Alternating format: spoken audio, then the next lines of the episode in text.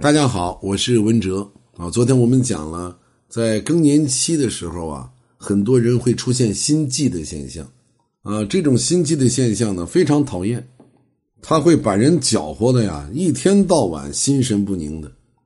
那么，我们应该如何通过营养升级的方法，有效的干预这个更年期的心悸呢？首先，就是在日常饮食当中啊，要多摄取。含有天然雌激素的食物，那么最实用的，就是多吃一点豆类和豆腐、豆浆这种豆制品，啊，包括新鲜的蔬菜水果，啊，吃的越早效果越好。那怎么来理解这句话呢？啊，这个什么叫吃的越早效果越好呢？呃，早到什么程度啊？啊，实际上你早到青春期开始那是最好的。啊，不过现实当中我们一般做不到，所以我们要预防更年期出现的这种心悸。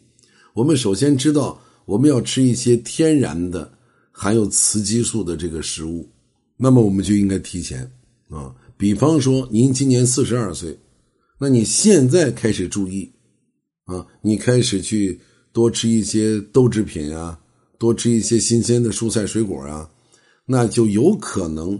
等你到了更年期的时候，就没有心悸的现象。另外呢，就是适度的运动啊。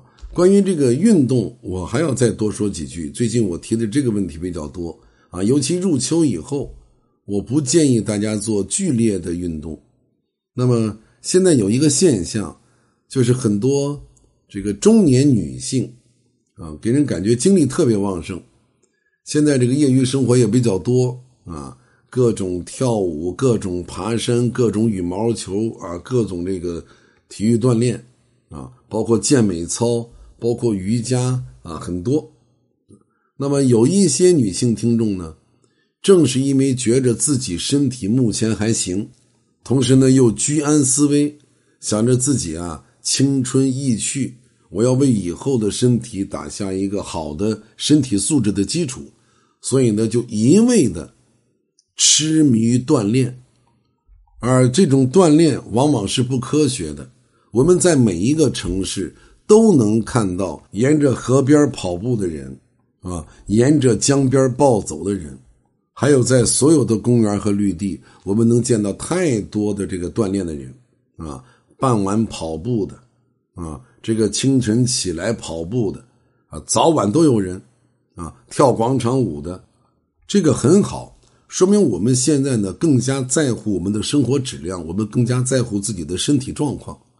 但是，我还是那句话：物无美物，过则成灾啊！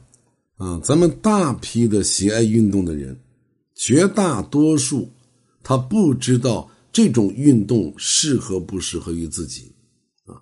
我们所采取的运动方式科学不科学，对还是不对，我们自己没有评估。我们自己也不知道，我们只是按照自己的习惯，按照自己的意愿再去运动，尤其是强烈的、剧烈的运动，我认为是不可取的，起码是值得商榷的。那么，对于预防更年期心悸啊，适当的运动是非常正确的啊，它能保持最佳的身体体能啊，能够预防更年期的心悸，但是一定要避免这种剧烈的运动。特别是你平时运动量就比较小的人，到了更年期或者更年期之前，更应该注意。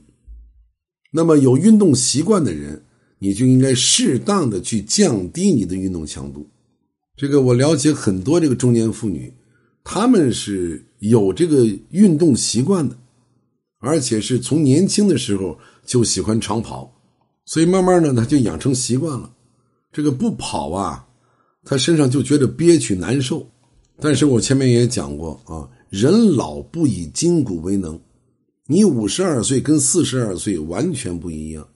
所以等你到了更年期的时候，有这种运动习惯的，就要有意识的啊，适当降低运动的强度，多选择散步啊，打太极啊，你这个跳广场舞也行啊，扇子舞啊，扭秧歌啊，啊这种。强度相对小的活动方式，那么预防更年期心悸，还有一个很重要，就是调节情绪。这一点呢，我认为是最重要的啊。解铃还须系铃人，在更年期啊，我们所面临最大的一个问题，它不仅仅是生理上的变化，雌性激素水平的下降，更主要的是这种生理变化会影响到一个人的心态，会影响到一个人的世界观，会影响到一个人的性格。那么，如何去管理自己的情绪？如何去调节自己的情绪？一般来讲，谁都靠不住，只能靠你自己。啊，我们只能把道理给大家讲清楚。就我在这讲所谓的这个情绪管理的道理，那爱听的、愿意听的，当然就能听进去；那不爱听的呢？那不爱听的，任你口若悬河，任你苦口婆心啊，任你口吐莲花，他就是不听。你跟他说要好好管理一下情绪啊，这个凡事呢不要激动啊，把心胸放大一些啊，要学会包容。所谓男戴观音，女戴佛，为什么让女人戴佛呢？你戴的那个是弥勒佛啊，大度能容那个佛啊，能容天下之事啊。再怎么劝你，你如果听不进去都没有用。那么能听进去呢？一句话就能惊醒梦中人，所以不仅仅是更年期，就是在我们平时都应该学会管理自己的情绪。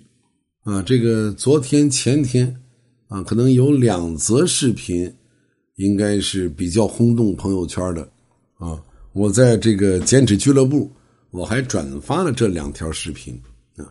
一个是狗妈妈跳进洪水当中救自己的狗宝宝的视频，啊，感动了全网。